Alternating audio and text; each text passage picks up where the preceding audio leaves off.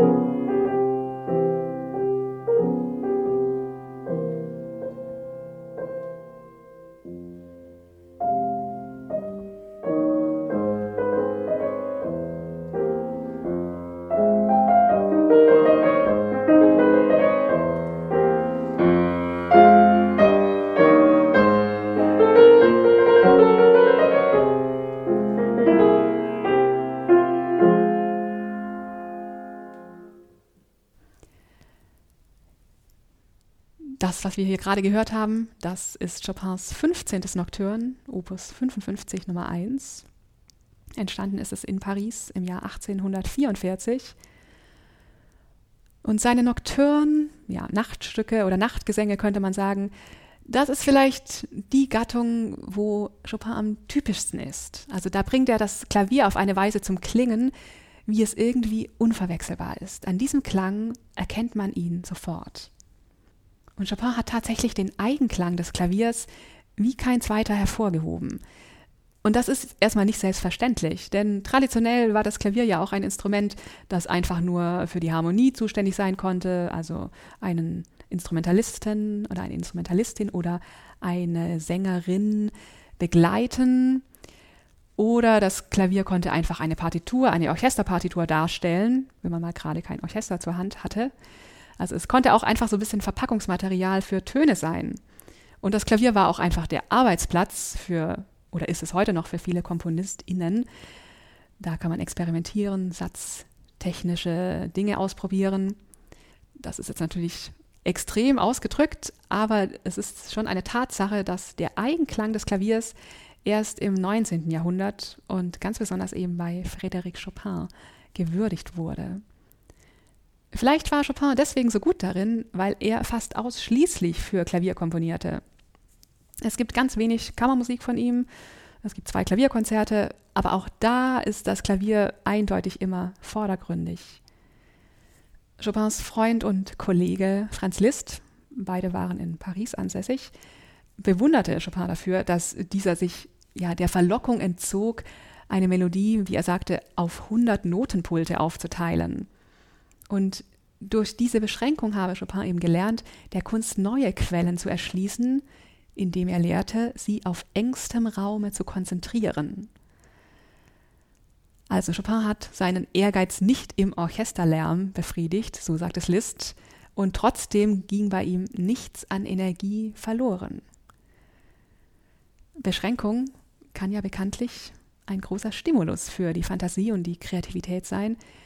Mir fällt da der Maler Matisse ein. Der konnte ja am Ende seines Lebens aus gesundheitlichen Gründen nicht mehr malen. Und dann begann er mit diesen Scherenschnitten. Also er schnitt aus Papier Figuren aus. Und ja, ich finde, das sind die großartigsten Bilder von Matisse überhaupt. Ja, und bei Chopin, da kommt es mir vor wie eine wunderbare Liebesbeziehung zwischen ihm und dem Klavier. Und in dieser Liebesbeziehung, da holen eben die beiden das Beste aus dem jeweils anderen heraus. Nicht nur der Eigenklang des Klaviers, den holt Chopin jetzt hier idealst heraus, sondern es ist auch tatsächlich bei keinem anderen Komponisten wie bei Chopin so sehr die Rede davon, dass er das Klavier zum Singen bringt. Nicht in jedem Stück gleichermaßen natürlich. Es gibt auch sehr ja, virtuose, instrumental gedachte Stücke von Chopin. Aber in sehr vielen und ganz besonders eben in den Nocturnen tritt dieser Aspekt des singenden Klaviers besonders hervor. Das zeigt sich erstmal ganz schlicht in den langen Melodielinien, denen relativ unverkennbar die italienische Oper, der Belcanto-Gesang, Pate stand. Und ob die jetzt mehr singen oder weniger, das hängt natürlich auch immer ein bisschen vom Interpreten ab. Die meistgenannteste Anweisung Chopins an seine SchülerInnen, meistens waren es Frauen, war, man muss mit den Fingern singen. Ob sie das dann machten oder nicht, weiß man nicht. Es ist nur bekannt, dass Chopin sehr barsch sein konnte als Lehrer. Naja, er selber war auf jeden Fall Meister darin, das Klavier zum Singen zu bringen. Wladimir Jankelewitsch, der Musikphilosoph, der spricht vom wollüstigen Vergnügen der Hand, die das glatte Elfenbein der Tasten liebkost. Chopin war der Erste, der diese Köstlichkeit erfahren hat. Naja, und dass das Klavier bei solchen Berührungen anfängt zu singen, das finde ich nicht verwunderlich. Aber auch unabhängig vom Interpreten haben die Melodien bei Chopin vor allem in den Nocturnen etwas sehr Singendes. Einerseits durch ihren liedhaften, symmetrischen Aufbau und andererseits durch diese Verzierungen und Ornamente, die sie aufweisen, die es so auch in den Arien der Belcanto-Opern gibt. Da war es dann den Sängern oder Sängerinnen selbst überlassen, diese Verzierungen auszuführen und sich auszudenken. Chopin notiert sie aber alle ganz detailgenau. Schauen wir uns doch diese Melodie aus diesem Nocturne mal etwas näher an. Eigentlich besteht sie, wenn man jetzt die ganzen Verzierungen mal weglässt, nur aus einem Auftakt, so eine steigende Quarte, ein Aufseufzen. Und dann gibt es ein Stück fallende Tonleiter. Und dann pendelt sich die Melodie auf diesem Ton hier ein. Darauf fällt ja die Melodie immer wieder zurück auf diesen einen Ton. Das ist dann fast schon ein bisschen penetrant mit der Zeit. Und dieser Ton wird umspielt mit diesem Motiv. Also mit so einem punktierten Rhythmus. Ich weiß nicht, ob das jetzt zu weit geht, wenn ich da leise Anklänge an die polnische Folklore höre. Chopin hat ja auch viele Masurken geschrieben, traditionelle polnische Volkstänze und da kommt dieser punktierte Rhythmus auch sehr häufig vor. Ja, also dieses Aufseufzen, Absinken und dann diese Umspielung, das kommt zweimal und dann beim dritten Anlauf, da fällt die Tonleiter noch weiter ab über eine ganze Oktave. Eigentlich ist das nur das hier.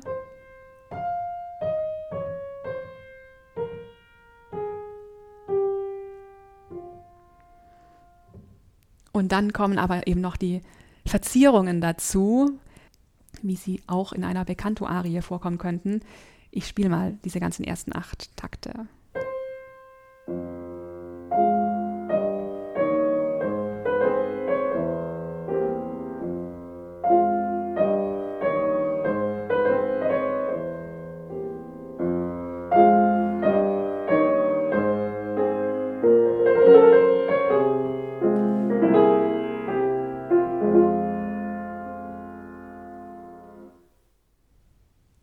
Ist jetzt das Stück eigentlich schon fast erklärt. Der Rest, der entwickelt sich daraus.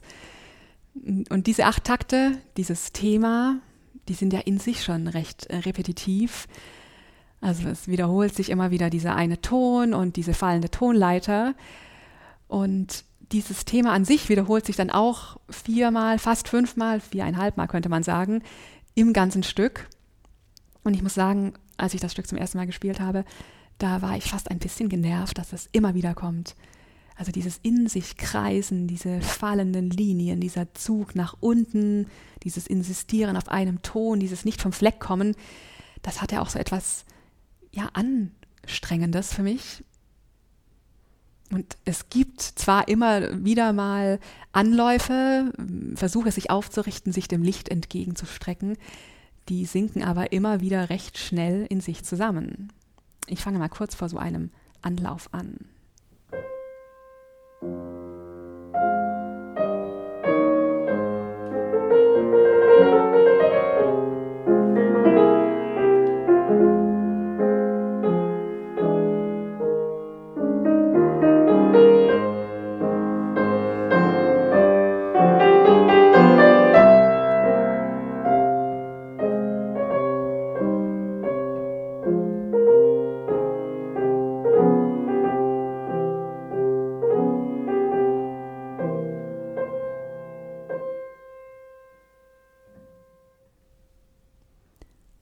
Und dann sind wir wieder bei diesem unseligen einen Ton angekommen.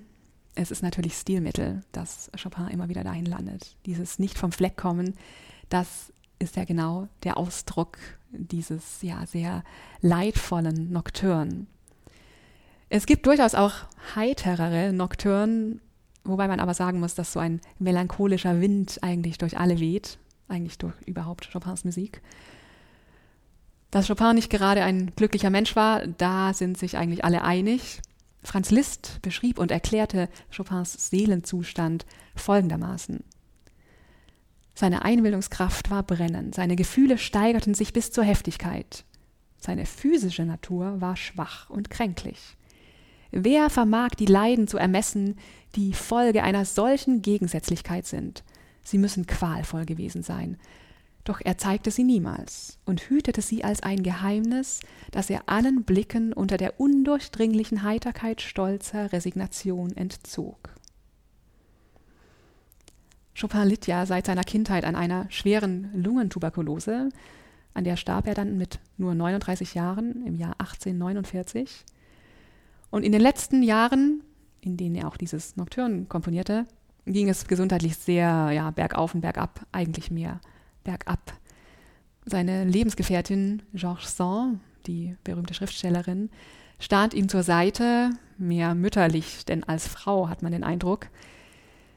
Einmal vor einer Reise, wo sie Chopin allein lassen musste, vertraute sie ihn zwei Freundinnen an und schrieb folgenden Brief an die beiden. Liebe und gute Freundinnen, hier ist mein kleiner Chopin, den ich Ihnen anvertraue. Kümmern Sie sich um ihn, auch wenn er es nicht möchte. Er vernachlässigt sich, wenn ich nicht bei ihm bin. Aber ich fürchte, dass er morgens, wenn er es wegen seines Unterrichts eilig hat, vergisst, eine Tasse Schokolade oder Bouillon zu trinken, die ich ihm gegen seinen Willen einflöße, wenn ich da bin. Chopin konnte also durchaus starrköpfig sein, Und er ließ sich offensichtlich auch nicht in die Karten blicken. Liszt verglich seine Attitüde einmal mit einer höflich glatten Oberfläche der Unzugänglichkeit, auf der es unmöglich war, festen Fuß zu fassen. Und Georges Sand, die beschrieb es so, er vertraut sich eigentlich nur dem Klavier an. Ja, und in seiner Musik, da finden sich tatsächlich die emotionalen Ausbrüche. Ich spiele mal den Mittelteil des Nocturns. Musik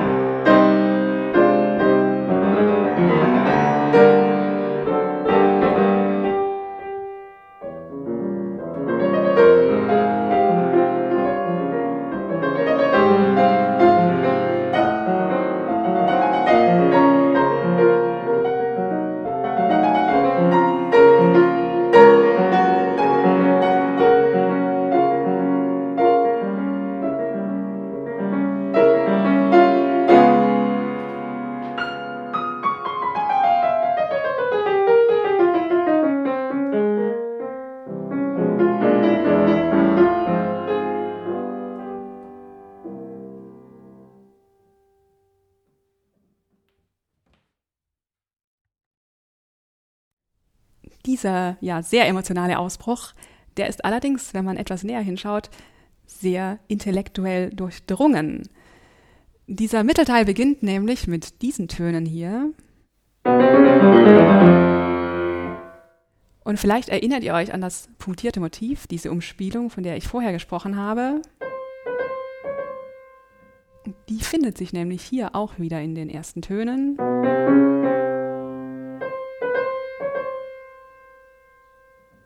Diese Umspielung wird nämlich hier im Mittelteil an verschiedenen Stellen variiert. Also auch später kommt das nochmal. An dieser Stelle zum Beispiel.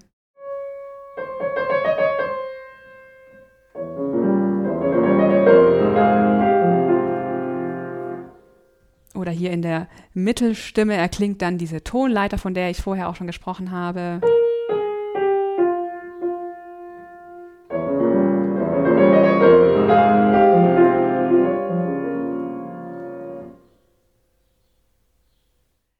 Ja, das sind so Kleinigkeiten, die fallen mir jetzt beim ersten Hören auch nicht sofort auf.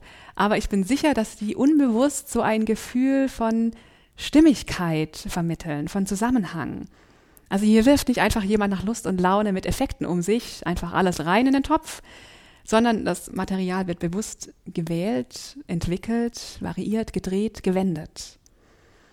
Und das unter anderem unterscheidet Chopin vielleicht auch von vielen anderen Salonkomponisten seiner Zeit. Im besten Sinne könnte man ihn wirklich als Salonkomponisten bezeichnen. Robert Schumann hat ihn einmal bewundernd, sehr bewundernd, als den vornehmsten aller Salonkomponisten bezeichnet. So melancholisch und empfindsam Chopins Musik auch sein mag, sie verfällt tatsächlich nie ins Sentimentale oder Triviale. Und deswegen war er wahrscheinlich und auch wegen seiner Erscheinung der große Liebling der Pariser aristokratischen Salons. Solche Salons waren ihm als Bühne viel lieber als die öffentlichen Konzertsäle, wo ihm das Publikum immer ein bisschen Angst machte.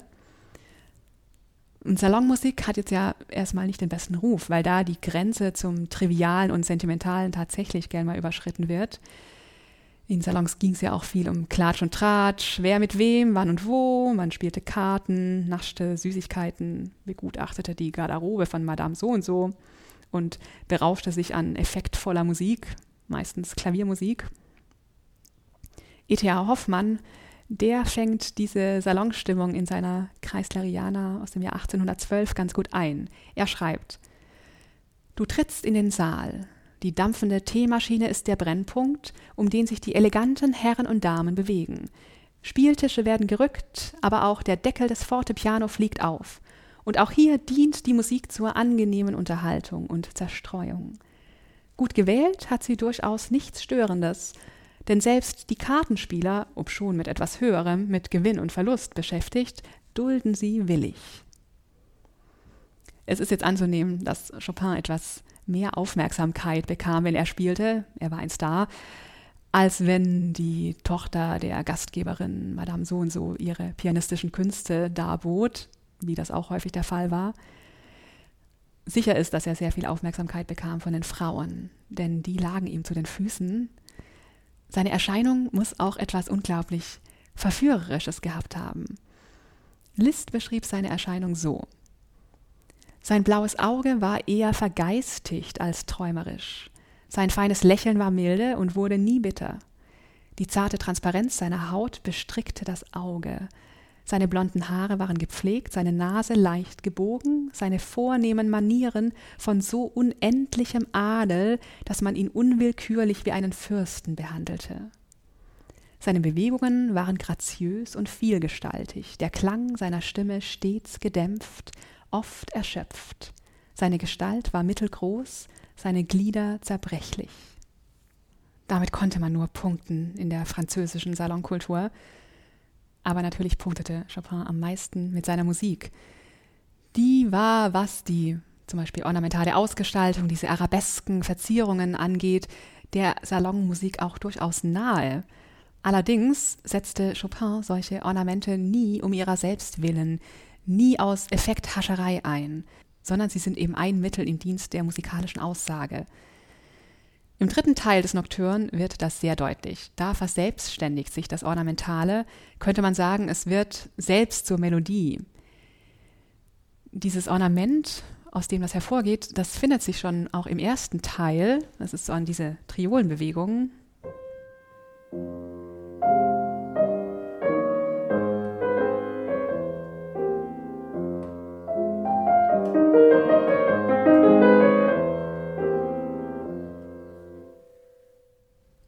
Und genau diese Triolen, die gewinnen jetzt ein Eigenleben. Und was Chopin damit erreicht, das ist so ein ja, Gefühl der Verflüssigung, der Schwerelosigkeit. Also ein ziemlicher Kontrast zu der sehr schwermütigen, in sich kreisenden Melodie, aus der dieses Ornament ursprünglich entwuchs. Die Musik wendet sich dann am Ende auch in ein helles F-Dur. Begonnen hatten wir ja in diesem tristen F-Moll. Ich spiele mal noch den dritten und letzten Teil.